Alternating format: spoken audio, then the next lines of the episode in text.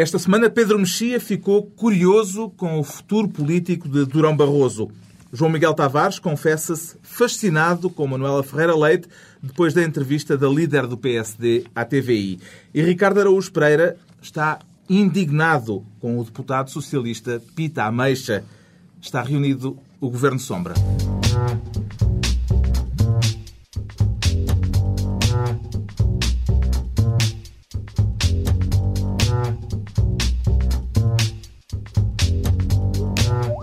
Viva, sejam bem-vindos. Esta semana ficámos a saber que a crise internacional já provocou um rombo de 200 milhões de euros na carteira de investimentos da Segurança Social.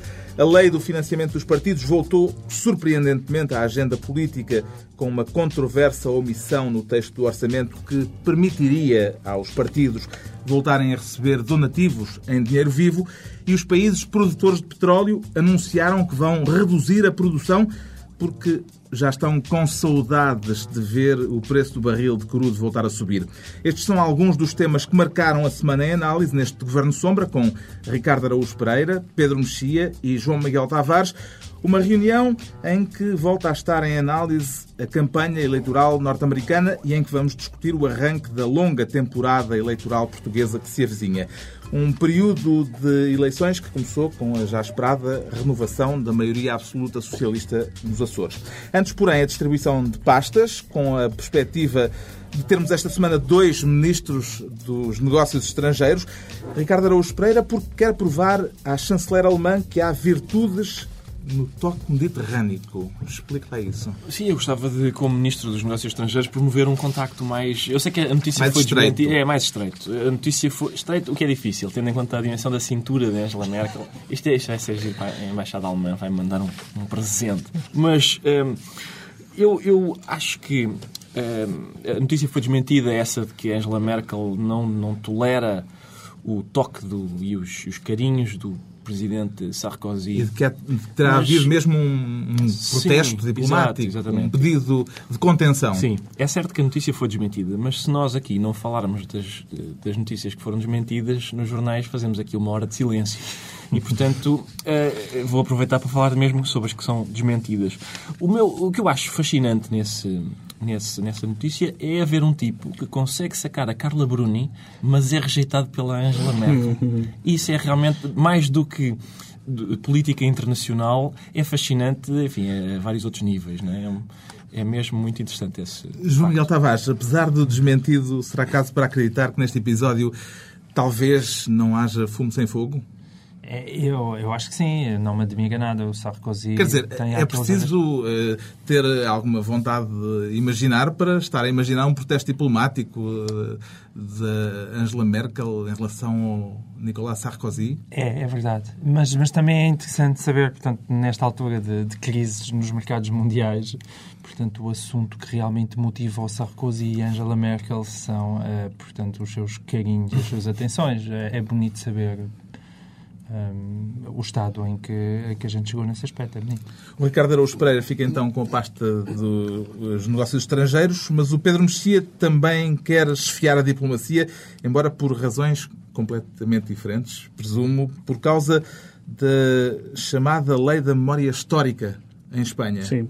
A Espanha está, está a mexer na, nesse dossiê, que é um dossiê muito complicado. Como sabemos, a Espanha teve uma transição democrática, uma transição democrática, provavelmente dito, ao contrário do que aconteceu cá, que, que foi uma revolução, e eh, uma das... eh, uma das maneiras da transição funcionar, eh, entre outras, foi eh, haver uma lei da amnistia que, bem ou mal, eh, Passar uma esponja pelo passado, Pô, em certo sentido. Exatamente, tentou pacificar. Bom, agora o, o, o juiz Baltasar Garzón, que é uma espécie de, de super juiz eh, e que tem tido um protagonismo sempre em casos ultramediáticos e muitos deles ultrapolíticos, uh, quer a pedido de, de, de, famílias de vítimas de, de, de, desaparecidos durante a Guerra Civil Espanhola, um, quer fazer, digamos, um julgamento político do franquismo, quer não apenas, o que me parece Uh, digamos, justo e humano desenterrar uh, algum, nas valas comuns para tentar recuperar alguns dos corpos das 100 mil pessoas desaparecidas. Um, embora haja um caso famoso, que é o caso do, do Garcia Lorca, em que a, a própria família se opõe, está dividida, pelo menos. Há Sim. uma parte da família que aceita mas, e outra que se opõe. mas, sobretudo, o que é mais estranho é a questão, é a questão jurídica, que é o próprio Ministério Público recorreu desta, desta tentativa de Baltasar Garzão. O próprio Zapatero disse que, a seguinte frase, o franquismo já foi absolutamente julgado pela história e no recurso da- do Ministério Público foram apontados três, três fatos que me parecem absolutamente sensatos. Uh, Que, em primeiro lugar, os responsáveis por estes crimes já morreram. Em segundo lugar, a, a- a tal amnistia que, bem ou mal, passou uma esponja e foi, o, digamos, o pacto fundador da democracia espanhola. E, em terceiro lugar, o, o, o juiz Garzão quer eh, acusar os responsáveis fran- franquistas do crime de, crimes contra a humanidade, que é um crime que não existia, que, como se sabe, surgiu na sequência do nazismo e da, e da Segunda Guerra Mundial. E, portanto, esta judicialização da memória da história recente numa transição que correu bem, manifestamente correu bem, ah, que aliás aprendeu com os erros portugueses e com o PREC, é mexer num ninho de vespas e acho que quando o próprio Zapatero acha que isto é insensato, acho que E depois nunca sabes onde é que pagas, não é? Dizer, Claro. Até, até quando é que se recua, não é? Recua-se 30 anos, 40 anos, 50 anos e depois daqui a nada até podemos estar a discutir crimes que foram cometidos há, há dois séculos. Eu percebo que o, enfim, que seja o pacto fundador da democracia espanhola, como diz o Pedro, mas e percebo que isso tenha uma utilidade, mas eh, que depois do franquismo pessoas como Fraga Iribarne, por exemplo, tenham continuado a ter um, um papel destacadíssimo, no- pelo menos na região, é uma coisa, enfim, chocante. Quanto ao João Miguel Tavares, candidata-se esta semana ao cargo de Ministro da Cultura porque ouviu o novo disco dos Madre Deus e preferia não o ter ouvido. É verdade, fiquei chocado. É porque há coisas que mexem muito com a nossa memória. Eu, eu, eu, Cá eu- está outra vez a memória. É verdade, essa, essa sim. cuidado com a memória. Com a memória. Mas é é que eu comecei, eu comecei a namorar ao som ainda dos Madre Deus. Então é uma coisa que me custa. Eu ouço Foi um- primeiro foi das um namoro lagarejeiras. tranquilo, foi, foi, foi. é, Exatamente. Se o Sarkozy tivesse Madre Deus para convencer a Angela Merkel, nada daquilo se passaria. Mas, e, e depois eu fui ouvir o novo disco deles. Eles já tinham acabado muito mal. Qual é o problema? Não, o problema é que eh, os Madre Deus agora têm bateria, E guitarra, guitarra elétrica, elétrica. E harpa. e, e harpa e arranjos. Qualquer grupo que tenha arco devia acabar imediatamente. E arranjos que parece a banda Euterpe, que era uma banda da, da, da minha terra.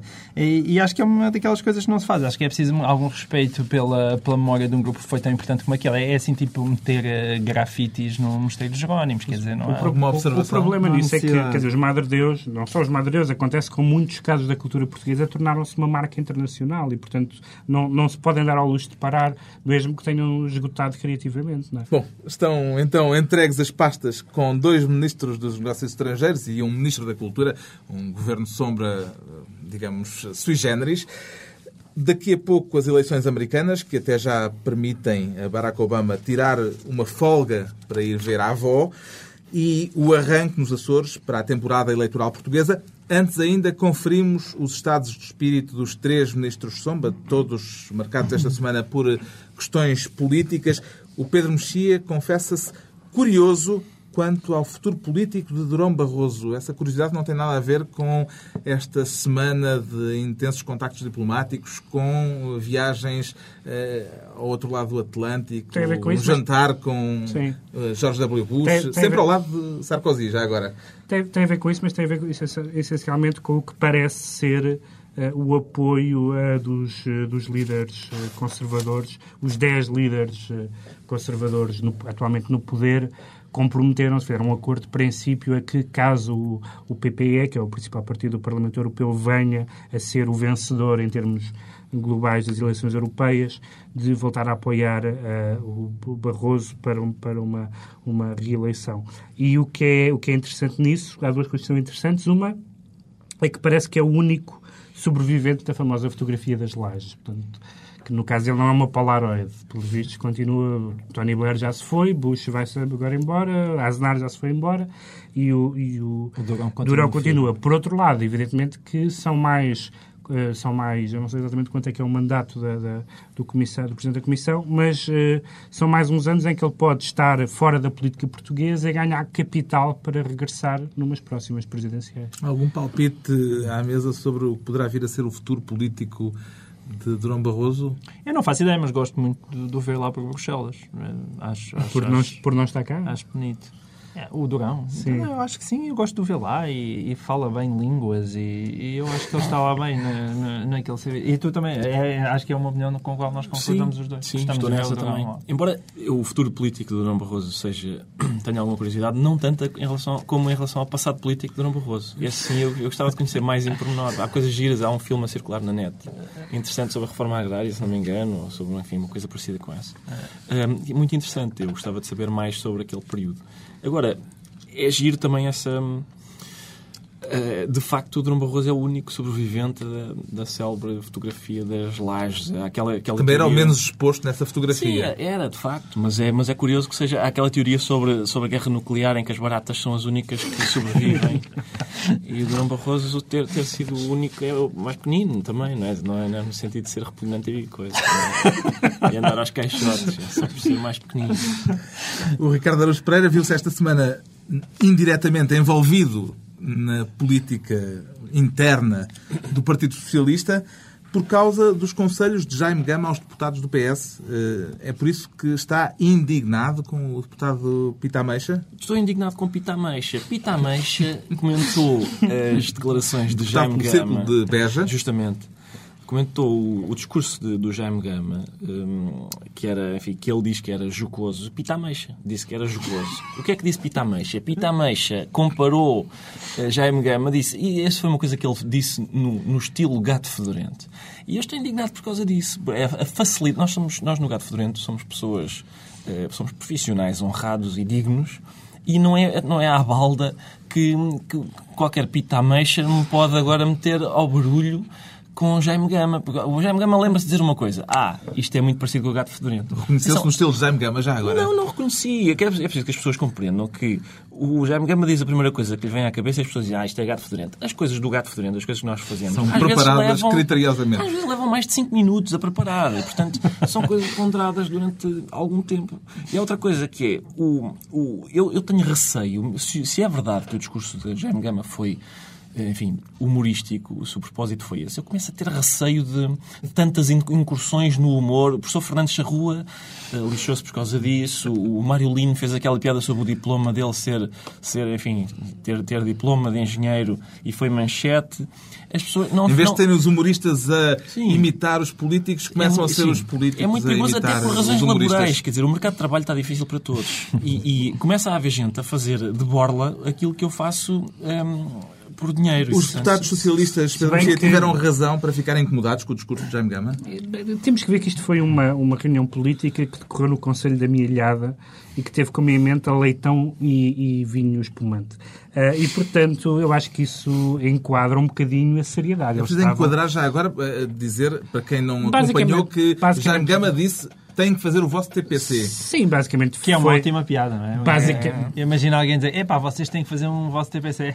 Basicamente sim, sim, foi, é foi paternalista com, com, com os deputados, mas também a reação me parece uma reação excessiva Jaime Gama surge de vez em quando como uma figura, em todo caso, capaz de surpreender, como quando foi à Madeira, por exemplo, elogiar Alberto João Jardim. É que lhe tinha chamado Bocaça é. anteriormente. Mas eu percebo, quer dizer, o, o papel atualmente do Jaime Gama é dizer uh, excedeu o seu tempo, que senhor deputado, por favor, e é natural que de vez em quando, quando abre um bocadinho os microfones, ele possa dizer libertar-se e dizer mais alguma coisa. Outro facto político saliente da semana foi a entrevista de Manuela Ferreira Leite é à TVI, depois uh, de toda a conversa em torno do silêncio dela. Uh, uma entrevista que deixou o João Miguel Tavares fascinado. Eu fico fascinado porque, porque eh, a Ferreira Leite, eu acho que ela tem um gosto espantoso pelo abismo. E, e, e depois tão mal que lhe andam a ocorrer os tabus e aqueles silêncios, ela insiste. E ela vê um assunto sobre o qual consegue ficar calada, ela, ela não resiste a dizer, não, sobre este assunto não falo. É, eu, eu, acho que ela tem um prazer qualquer estranho com isso. E eu acho que ela confunde persistência ela com... Ela tinha que responder à pergunta que lhe foi feita. E, portanto... mas, mas, mas, é que não. Mas, respondeu mas, ao lado. Respondeu ao lado. Respondeu ao lado, respondeu, mas é ninguém controla uma, uma, agenda mediática com negativas ou com silêncios. Quer dizer, é preciso... são, são, silêncios de vários matizes. E as pessoas não estão habituadas é, a um degradê. Sim, não, mas, mas, dizer que não vai excluir ninguém, que não vai haver saneamento. Já foi uma primeira resposta. Não, mas é uma Sim, por um lado é uma primeira resposta, mas é uma resposta completamente ao lado. A questão não é de se vai ou não haver saneamento, é se os candidatos aos, aos vários cargos políticos se primeiro se identificam ou não com a linha da, da, da, direção do partido. E, por outro lado, se quebram ou não com o que se considerava, e foi nessa base, que a Manuela Ferreira Leite foi eleita, populistas e outras coisas Mas pouco simpáticas. É que o não, e sobre isso não falo, não é nenhuma maneira de gerir uma agenda mediática. É, ela precisa, e só agrava a imagem da aridez que ela já tem, ela precisa de ser muito mais inteligente do que isso. Eu imagino se a Manuela Ferreira Leite fosse à caça de perdizes e de repente passava-lhe um javali à frente e dizia, uh, e alguém perguntava, olha, está ali um javali, o que é que eu faço? Ah, eu vim, foi à caça de perdizes. Epá, está bem, mas está ali um javali bom, entre a perdiz e você, o que é que você faz? Ah, não, não, sobre, sobre javalis eu não manifesto. É bom, da verdade, ela esteve bem na discussão sobre, o, sobre o orçamento. Uh, na parte política, eu acho que foi pouco menos que desastroso, mas na parte, na parte do orçamento pareceu-me pareceu uma intervenção bem sustentada. Ricardo, alguma observação ao silêncio e agora uh, à fala de Manuela Ferreira Leite? Nem por isso. Eu vou fazer silêncio sobre essa questão. Eu acho um tabu que, sim, também à mesa. Um tabu sobre isso, sim. Com isto já estamos, evidentemente, no primeiro tema de fundo deste Governo Sombra desta semana, o início da época eleitoral portuguesa. Não foi surpresa a vitória e a renovação da maioria absoluta do PS nos Açores. Em todo caso, Pedro Mexia, há alguma ilação a retirar do recorde de abstenções nestas eleições açorianas? É um recorde, apesar de tudo. Sim, eu, ao contrário do que é habitual nos, nos comentadores políticos, não que eu seja um comentador político, um, mas eh, não, não acho muito relevante a questão da abstenção. É um, é um assunto que, francamente, acho que uh, não, não, é, não é por aí. Não é Manuel por... Ferreira Leite, voltando uh, à líder do PSD, disse que era o que mais a preocupava uh, nestas eleições. Pois o que já mostrei muito é, a diferença, o que é, é o, que é, o que é devia preocupar mais era a diferença é de 20 pontos. É? Eu acho que isso, apesar de tudo, é um bocadinho mais preocupante. Uh, as, as, o que me parece é que não se podem tirar leituras nacionais nem, nem das vitórias, nem das subidas de votos e muito menos da abstenção. Não é provável que numas legislativas haja 50% de, de abstenção. Embora seja verdade que quanto mais os partidos principais se parecem, menos motivação a pessoa tem para, para sair de casa. Embora seja verdade que, historicamente, a abstenção tem vindo a aumentar mas isso, é sim, mas aumenta em todo lado. Exatamente. A abstenção só quer dizer duas coisas, eu acho. Uma é a minha vidinha vai andando e isto, não, apesar de tudo, não está assim tão mal. E outra coisa é os tipos que aí andam a fazer política não são assim tão interessantes. Sim, pode ser lida como uma forma de protesto. Eh, ou em sentido inverso, ah, eu acho que nós como uma espécie de é sintoma de que não está em causa é nada essencial. Com certeza. É, é alturas de urgência as pessoas vão e votam. É um bocadinho, como, é um bocadinho como o silêncio da Manuel Ferreira Quando uma pessoa não diz nada é muito difícil de interpretar. E eu acho que as interpretações da abstenção parecem quase sempre abusivas. É como, é como é difícil agora interpretar o silêncio do não, Ricardo Araújo Pereira. Eu, apesar de tudo, neste caso específico, tenho mais facilidade em interpretar o silêncio dos açorianos do que quando eles falam. É, às vezes é mesmo muito arrasado. Conforme tenho, a ilha. É, conforme a ilha. Mas, mas, é, enfim, fazer interpretações dos resultados das eleições açorianas, eu acho que houve um deputado eleito por 70 votos, se não me engano. E, portanto, aquilo é uma espécie de, de eleição para chefe de turma, numa, numa turma mesmo grande, não é? É, é difícil que aquilo tenha um significado nacional. Com estas eleições nos Açores, eh, que José Sócrates fez questão de, de alguma forma, dizer que eh, são a primeira eleição do novo ciclo eleitoral, entramos já de algum modo neste longo período de campanha que parece estarmos a começar a viver? Eu espero que sim, porque a campanha é sempre um tempo muito mais animado nós, no, lá está, vou citar Gato Fedorento, conforme como, como Pita Ameixa, eh, nós tínhamos umas imagens na semana passada sobre uh, Sócrates nos Açores. Só que eram imagens de há quatro anos, em que Sócrates ainda não era Primeiro-Ministro e disse é incrível porque o Sr. Primeiro-Ministro já esqueceu a obsessão do déficit e agora está mais preocupado com a campanha eleitoral. Isso é, de facto, uma frase que se aplicava na altura ao Santana e hoje a ele. E nós tivemos o gosto de as recuperar. Vamos ter um ano de campanha eleitoral, um ano inteirinho uh, de campanha. E, aliás, quem gosta de andar informado vai no embalo das eleições americanas. Nas eleições americanas também já vai um ano e aquilo é produtivo. O problema lá é que, é que realmente na América tem graça. Cá tenho algumas dúvidas. Pedro Mexia, vai ser penoso este ano de campanha ou, pelo contrário, eh, vai agitar as águas? Agitar as águas, não sei. Eu acho é que o que convinha era ficar claro que uh, cada, em cada eleição se vota para essa eleição e, portanto, a ideia de pôr as eleições autárquicas e as legislativas no mesmo dia parece-me péssimo. Mas para ti é bom, proposta... não é? Tu, não, é, tu não és funcionário público, tens um aumento de 2,9% ou não? Sabes, eu não reajo. Vamos, voltamos ao primeiro programa. Eu não reajo com base nessa. Tu estás sindicalizado. Estou preocupado contigo em termos laborais. Muito obrigado. Houve uma proposta esta semana de Rui Rio, que eh, é Presidente da Câmara do Porto e é um alto dirigente do PSD, de que as, as eleições autárquicas eh, deviam ser eh, realizadas em datas distintas. Quer dizer, os municípios não deviam votar todos no mesmo dia para justamente evitar ilações nacionais das eleições autárquicas. Seria uma boa solução? Isso parece muito disparate total. Nem percebo qual é o, qual é o raciocínio por detrás disso. O raciocínio é que, não havendo eh, uma eleição simultânea em todos os municípios, Sim, mas vai haver... não se faziam mas as ia- contas imediatamente. Ia haver essas eleições às pinguinhas, era a É isso, mesma acho que se coisa. Não havia... 200 e tal Exatamente. juízes nacionais a Não- partir das Não eleições. vejo nenhuma vantagem nisso. Mas tu achas que, que deve coincidir as eleições autárquicas Não, com as legislativas? não, não é, mas não é isso que não foi isso São que eu propus. coisas diferentes. É separar as próprias autárquicas, sim. Quer dizer, qual é a vantagem disso? Não há nenhuma vantagem. Para a TSF é simpático, por exemplo, é. porque acho que em termos de atualidade E nós- e nós noticiosa, temos que- e nós temos que pensar na TSF, é um eu acho isso uma boa Isso era ideia. coisa Não. para o Lobo Xavier ter um esgotamento.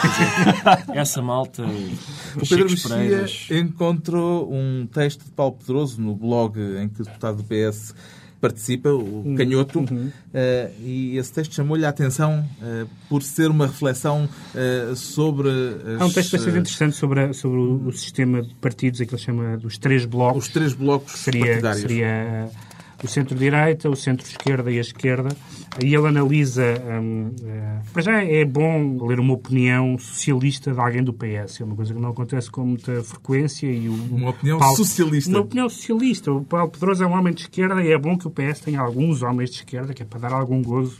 Podemos discutir com eles. A preocupação dele é que o PS esteja Cheira direito. Ele fala, na- ele utiliza a expressão eh, em ser um- uma espécie de harmónio, só que é um harmónio que neste momento Só abre en- para o lado direito. encolhe à esquerda porque a esquerda está a crescer e ele diz que o receio dele, evidentemente, é que a progressão eleitoral à direita signifique cedências ideológicas e programáticas e políticas à direita. Eu, eu, quer dizer, eu nessa, nessa divisão por três blocos, eu- o que eu tenho dificuldade é perceber como, como é que se faz a divisão entre o centro-direita e o centro-esquerda. Onde é que há aí o risco? Ah, e, e Manuel Alegre está nisto comigo. Portanto, só para avançar com um argumento da autoridade. Manuel Alegre que já fez saber eh, que haverá nova iniciativa conjunta com o Bloco de Esquerda até ao fim do ano.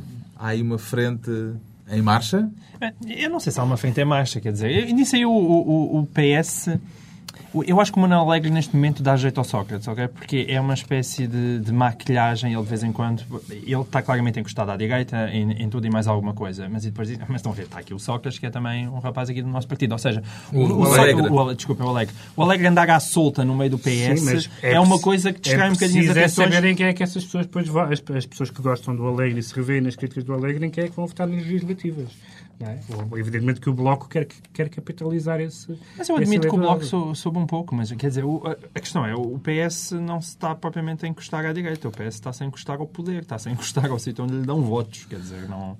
ah, e- e- mas isso, isso, de certa maneira, é, é o que fez o Blair e é o que fez o Zapatero, quer dizer, não, não há nenhuma novidade. Eu acho que a coisa chegou um bocadinho mais tarde. apesar de tudo, o Zapatero- Portugal. Mas, mas é o que Sócrates está a fazer. Sim, dizer, mas apesar de tudo, o Zapatero é mais reconhecível como líder de um partido socialista. O Blair fez uma pequena revolução naquilo que era, que era o Labour. Não é? Mas hoje em dia, quer dizer, mas hoje em dia, quando tu falas nesse lado de esquerda, é quase um lado um pouco folclórico, não no sentido que os termos não sejam importantes, mas é, eu aprovo um casamento ah, sobre homossexuais. É grande homem de esquerda. E depois, de resto, eu posso estar ali envolvido violentamente, Sim, mas que- com, que- que- com grande paixão com o patronato, Mas mas, é eu dei... Com o patronato é que eu preciso. Mas a ah, economia- Agora, de- desde, Sim, que eu, mas é- desde que eu tenha um certo cuidado e, Mas ok, qual é- homossexuais, vocês podem casar. mas- é grande homem de esquerda. Mas qual é a alternativa, qual é a alternativa estando, na, estando na comunidade europeia, qual é a alternativa de uma, de uma política económica? Quer dizer, qual é a Não há. margem de manobra? Não, há, não isso, há. só que a gente não... Sobretudo há aqui uma, enfim, uma fluidez ideológica, porque de facto, como. Isto é uma badalhoquice. É, não é? Mas uma quer dizer,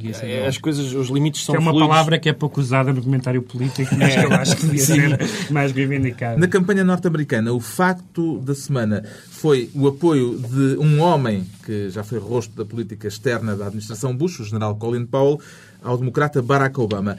Deve ser visto com surpresa este apoio ou nem por isso, João Miguel Tavares? Acho que não por isso, porque o Colin Powell sempre foi uma pessoa avisada, portanto é só uma demonstração de inteligência. Ele escorria ainda por cima ao risco que é sempre aquela questão racial, ou seja, ele está a apoiá-lo porque concorda com as suas ideias, ou uma questão por ser negro. Mas eu acho que o Paulo ultrapassou isso muito bem e, acima de tudo, tirou para aí três dias tempo de antena ao McCain, o que foi bastante simpático para o Obama. E eu, eu sempre tive o Colin Powell em muito boa conta. No caso do Colin Powell, para além da, da possível solidariedade racial, que é sempre um tema melindroso de falar, mas que é perfeitamente possível que aconteça, no caso de Colin Powell, Ah, por um lado... Por um lado a solidariedade racial ali... não sei. Ah, Porque não? não sabes. Não sei. Sabes Ah, tu? porque não. Não sabes. E as mulheres votam na Sarah Palin porque usa Que as mulheres votam nas mulheres por solidariedade de género. Isso, isso é absolutamente conhecido e estudado, João. É? Quer dizer, claro que sim. Bom, mas a, a questão da- do Colin Powell. Há duas coisas importantes. Por um lado, é muito importante porque o Colin Powell vem dar credibilidade, digamos, bélica, por assim dizer. Foi o vencedor da, guerra, da Primeira Guerra do Golfo e, portanto, tem esse lado. Por outro lado, o Colin Powell eh, espia os seus pecados porque foi a pessoa que apresentou as- aquelas provas que não eram provas nas Nações Unidas e, portanto, o Colin Powell Uma tem a possibilidade de limpar a sua imagem. Mas também assistimos ao mesmo tempo ao facto de, neste momento, nos últimos 15 dias, os poucos conservadores que faltavam foram todos saltando para a carruagem do Obama. O Mayor de Londres, Boris Johnson, eh, uma das principais figuras da direita americana, o Christopher Buckley, que saiu da National Review, que foi uma revista de direita fundada pelo pai dele. O David Frum, que era um dos speechwriters Pá, desde que alguém tenha o Bush. cérebro irrigado, é difícil, não é? A partir do momento que o McCain escolhe a Sarah Palin, ou uma pessoa vive em paralisia cerebral... Os conservadores apoiarem Barack Obama nesta fase da campanha já é o efeito da sedução do poder que se aproxima, Ricardo? Não sei, os conservadores gostam muito de poder e isso, isso pode ser um sinal, de facto. Mas eu, eu acho, por exemplo, outro facto curioso agora recentemente nas eleições americanas foi o facto do foi aquele editorial do, do New York Times, se não me engano, que gerou grande indignação na campanha do McCain, porque o editorial dizia que, baseado enfim, em sites da Al-Qaeda, diziam que o, enfim, a Al-Qaeda apoiava o McCain, preferia Foi a o Washington do- Post. Sim, o Washington Post, exato. Eu confundo-os muito eles também não têm a dificuldade em distinguir-me de outras pessoas. Eh, eh, que apoiava o McCain e, o- e a campanha do McCain ficou indignada. Me parece uma, uma reação de pobre e mal agradecido. É? Numa altura em que ninguém os apoia, rejeitarem desta forma o apoio do, dos, do- da Al-Qaeda, enfim. Mas se o Bin Laden fosse sincero, se quisesse mesmo apoiar o McCain, ia, batia ali à porta de um, de um, de um, de um forte americano e dizia aqui estou para me entregar. Pedro? A mim o que me parece estranho, mais estranho, é o artigo, o artigo do, do Boris Johnson, que, que- que é uma das principais figuras do Partido Conservador e ma- maior de Londres, eh, embora ele faça algumas daquelas, uma- uns daqueles elogios habituais e justos ao Obama, a sua inteligência, o seu carisma, etc. O artigo é praticamente, vale a pena ler o artigo, foi publicado no, no Daily Telegraph, o artigo é praticamente todo baseado no facto de ele ser negro.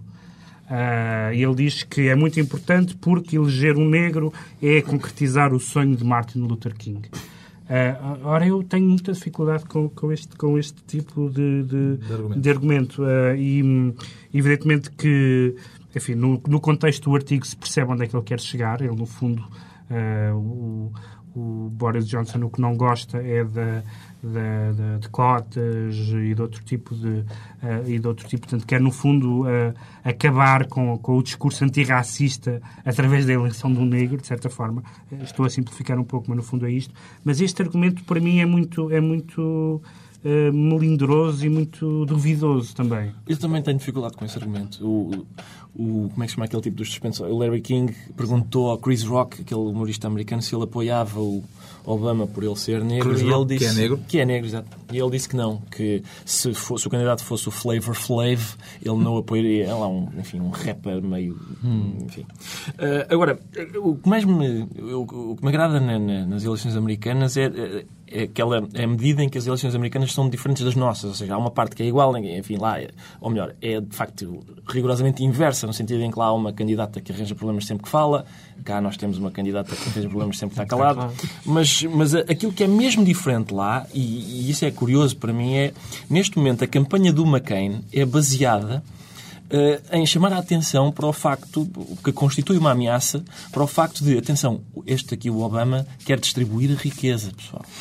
eles, eles acham que isso é mesmo uma coisa que eh, atemoriza as pessoas. É, não é atemoriza negativo. pelos, É pelo menos negativo. os- alguns conservadores, como vimos, mas esta semana houve outras surpresas eh, eh, no campo da direita, eh, assim lato senso, eh, Sim, a eh, direita- não tanto do, A direita está muito mudada. Percebemos, mas- esta, percebemos esta semana que os dois principais líderes, pelo menos líderes jovens ou relativamente jovens da extrema-direita na Europa, um já sabíamos, um já sabíamos que era, que era gay assumido, o Pim Fortune, Ah, o- e agora, e agora eh, o- apareceu o, o sucessor durante uma semana de Haider, que achou, depois de ser eleito sucessor, eh, achou que não, não, não tinha nada melhor para fazer do que confessar que era amante dele e foi imediatamente eh, um, E que tinha medo do escuro. despedido, despedido da- da- do lugar para que, para que, para que tinha sido eleito.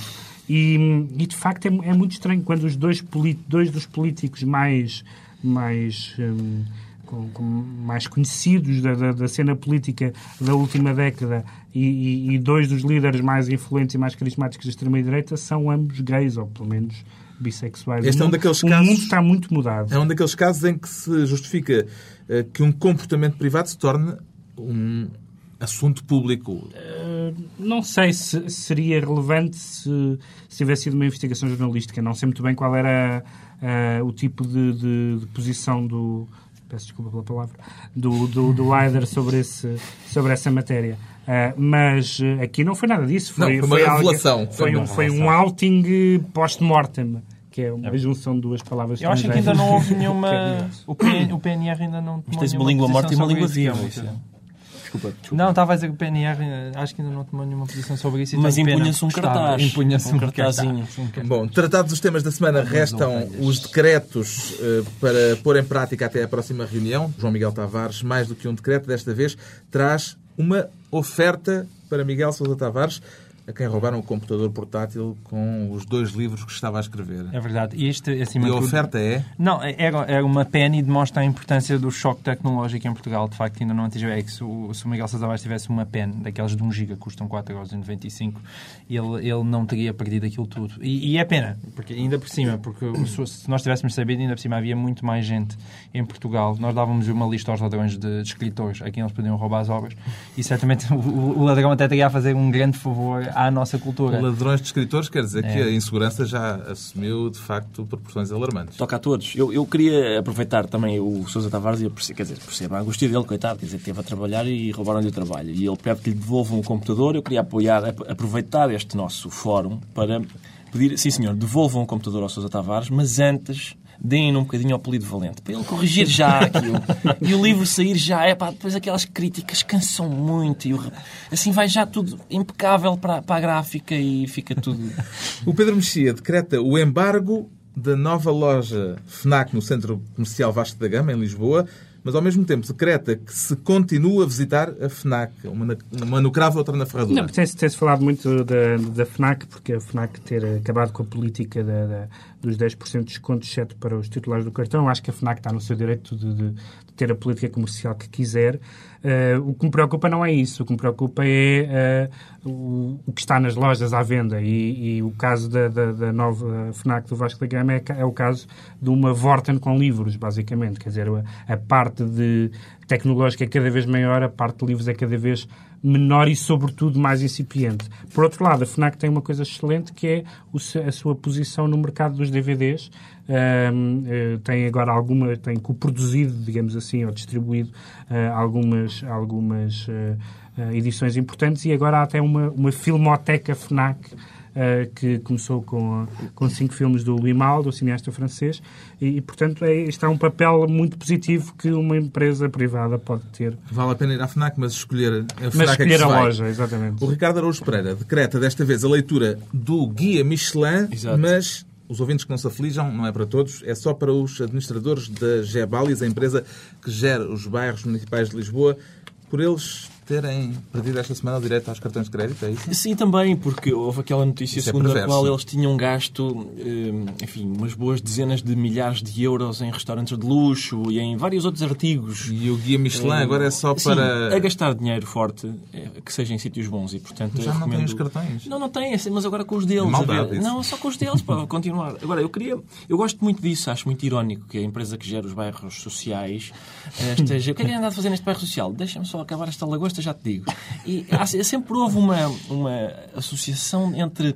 eh, Para mim, bizarra entre a pobreza e o banquete, não é? Muitos, muitos banquetes de beneficência. E é, é- é muito parecido com fazer uma, uma orgia de beneficência a favor da- das carmelitas. Então, Vado Guia Michelin está passada em revista a semana que passou. Para quem quiser intervir neste debate semanal, está disponível o endereço governosombra.tsf.pt. Para a semana, à mesma hora, reencontram-se aqui Pedro Mexia, João Miguel Tavares Carlos, só para dizer que se alguma destas orgias se realizar, eu estou disponível para ela. e Ricardo Araújo Pereira. Obrigado.